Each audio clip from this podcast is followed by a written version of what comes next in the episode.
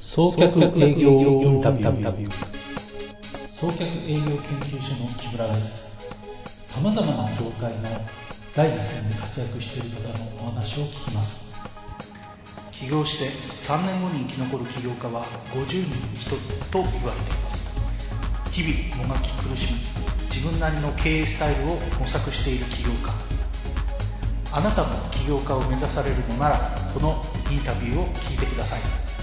さて今日はどなたがいらっしゃるでしょう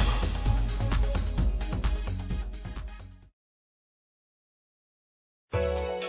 本日も素晴らしいゲストにおいでいただきました当然カンパニー総川正則さんです。よろしくお願いいたします。よろしくお願いします。はいあ総川さん、あの前職といいますか、はい。えー会社をこう立ち上げられたきっかけなどを伺えると、すごくありがたいんですが、あ、わかりました。あの、私もともとあの、まあ、証券関係のその中心の仕事をしておりまして、もともとは大手の証券会社にも勤めてはいたんですけども、はい。い、わゆるその2000年前後の、あの、まあ、IPO ブームっていう時に、ええあの、まあ、未公開の会社に入っ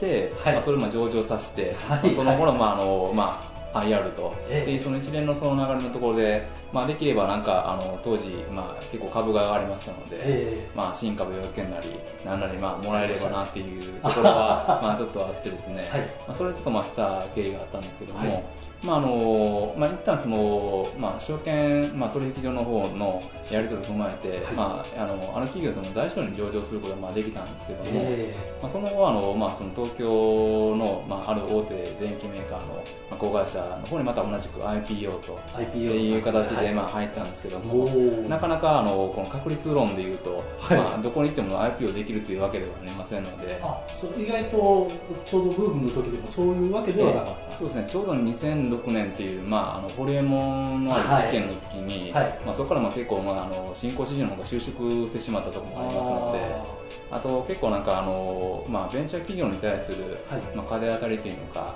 まあ、あのあ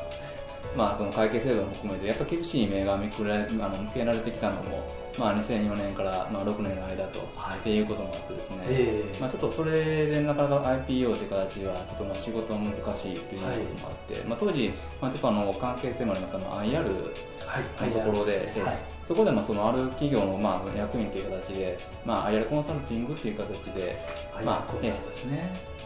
そこでまあそのしばらくまああの IR、まあ、上場会社に対する IR のコンサルをしていたんですけども、まあ、ちょっとあの、まあ、方向性も含めて、はい。まあ、ちょっとなんか IR だけであのちょっと完結してしまうのもちょっとなんか自分の人生もったいないああなと。そうですよね、えーっていうのをちょっと思いまして、じゃあはいちょっとなんか、あのまあ、一人で何かその、えー会社を立ち上げるっていうほどではないんですけども、まあ、ビジネスやってみたいなっていうところで、まあ、今年、まあ、1月なんですけども、まあ自分で、まあ、独り立ちにはなってないんでしょうけども、いえあのちょっと走り始めたっていうのが経緯なんですね。はいこれ会社名なんですけど当然カンパニーというのはどういったこ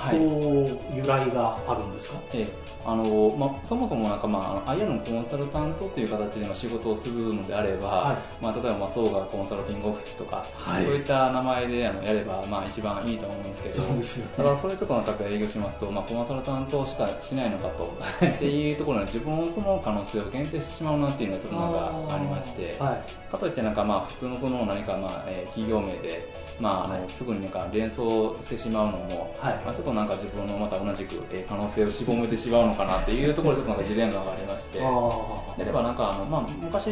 のそのあの仕事やった時もなんかこんなんできて当然だろうっていうなんかちょっと口癖的なところもありましたので なんかその当然っていう言葉がなんか頭の中にちょっと響きまして、はい、ー日本語なんですね、ええ。できたら当然という、はい。本当はなんかまあ、ね、カタカナ伸ばすんですね。なんか「う」がいるのかもわからないですけども いやカタカナで当然カンパニーってあったので、当然っていうような何か違う言葉を組み合わせてなのかなとええ思ったら、できて当然というなるほど、えまあ、できなくても当然とは言える。どっちも疲れてしまうので、はい。まあ、それはちょっと自分次第でもあるのかなと思ったんですけども、まあ、そういう意味でその当然当たり前っていうことを まあその可能性を自分に求めて、まあ、ちょっと当然カンパニーっていうはい。形のその名前を付けたんですけど、まあおっしゃる通りその最初この名前って何ですかっていうところと私のその名前自体もなんか珍しい名前でもあるので、ええ。まあ、どちらにせよ説明ししてえー、行く過程が、はい。自分が何をしたいのかとか自分が何者なのかっていうそのプレゼンになるのかなって。そそうですね、っていうその効果もあるのかなと思ったきっかけはとってもいいと思います、はい。この当然ってどういう意味ですかから入りますもんね、はい。これはなかなかいいと思いますね。はい。はい、あとはあのお名前がまたですね、はい。あの通常寒川って読んでしまうところを宗川さんっていうところがまた、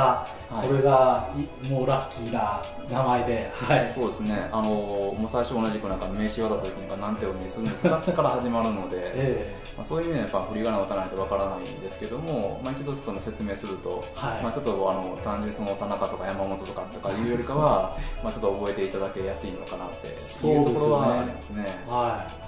ちょうどあの札幌の地名で寒川市っていう、はい寒川っていう地名があるので、ええ。そのイメージでこうそう宗川さんなんですね、はい。とか、はい。こういうような話が広がりますよね。そうですね、東京あたりですなんかその寒川神社って、あーええあね。神奈川にちょっとなんかあるので、はい。まあ、そのあたりでちょっとなんか、まあ、漢字だけのちょっとなんか、なんとか神社だなっていう意味では覚えてもらえるのかなっていうので、はい。ちょっと寒川神社の例は使わさせてもらうんですけども、はい。まあ、そこからなんで総川になったのかっていうのは、理由にはなってないので、